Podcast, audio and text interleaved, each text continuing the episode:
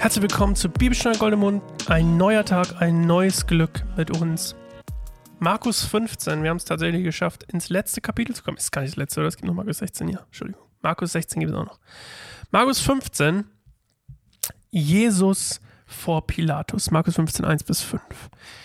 Gleich bei Tagesanbruch, nachdem der gesamte Hohe Rat, die führenden Priester mit den Ältesten und den Schriftgelehrten über das weitere Vorgehen beraten hatten, ließen sie Jesus fesseln und abführen und übergaben ihn Pilatus. Pilatus fragte ihn, Bist du der König der Juden? Du selbst sprichst es aus, erwiderte Jesus. Die führenden Priester brachten nun viele Beschuldigungen gegen ihn vor. Da wandte sich Pilatus noch einmal an ihn.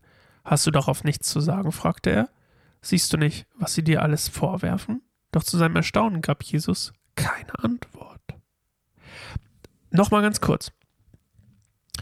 Ich hatte es schon mal gesagt, die, die, die jüdische Gerichtsbarkeit sozusagen konnte zwar ein Urteil verhängen, ich habe es ein bisschen undeutlicher gesagt, aber die konnte kein, keine, kein Todesurteil vollstrecken sozusagen. Das heißt, die konnten sagen, ja, der ist zum Tode verurteilt, dann musste er zum römischen Gericht und die mussten die Todes, quasi die Todesstrafe oder was auch immer, die Strafe bestätigen oder ablehnen. Wenn sie abgelehnt wurde, musste er quasi die Gerichtsverhandlung nochmal vor, ein römisches, äh, vor einem römischen Gericht neu aufgezogen werden.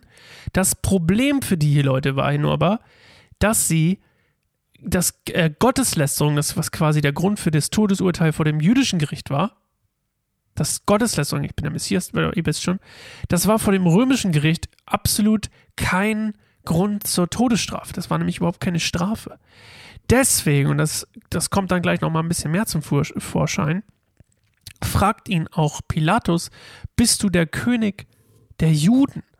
Er fragt ihn gar nicht nach dem Messias.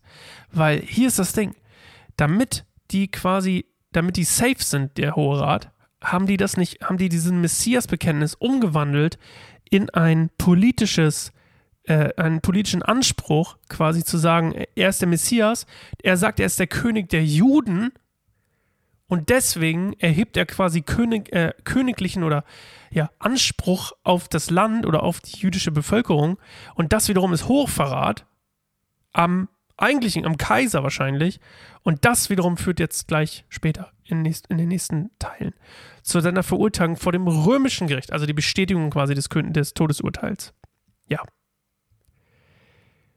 Und was ich äh, gelesen habe, das, äh, ja, äh, wir es? Achso, hier. Jesus sagt, bist, Pilatus fragt, bist du der König der Juden? Und Pilatus, äh, und Jesus sagt, du selbst sprichst es aus. Das ist gar kein Ja. Das ist, habe ich auch in dem, in dem Kommentar gelesen, ist mir nie aufgefallen. Jesus sagt gar nicht, ich bin's. Ich bin gar nicht der König der Juden, sagt er gar nicht. Ich bin, er sagt weder, ich bin's, ich bin's noch nicht. Er sagt einfach nur, ja, das hast halt du gesagt, ne? Du hast das gesagt, nicht ich. Du hast gesagt, dass ich's bin. Okay. Er, er, er, er gibt auch keine, er verteidigt sich auch nicht. Äh, und da sagt er auch Pilatus am doch zu seinem Erstaunen gab Jesus keine Antwort mehr. Tja. Ich glaube, Pilatus hat gar keinen Bock, ihn zu verurteilen. Ich glaube, er erwartet einfach, er findet es total lächerlich wahrscheinlich. Aber dann ist es halt Hochverrat und dann muss er ihn quasi hinrichten lassen. Und wir lesen auch gleich noch, das machen wir gleich, im nächsten Kapitel merken wir dann, er will ihn wirklich nicht hinrichten, weil er sogar dafür er will ihn sogar freisprechen lassen vom Volk und hat die Hoffnung, dass das Volk ihn freispricht, weil er am Passafest immer ein Gefangener freigelassen wird. Aber das lesen wir im nächsten Kapitel. Äh, bis zum nächsten Mal. Ahoi, ahoi.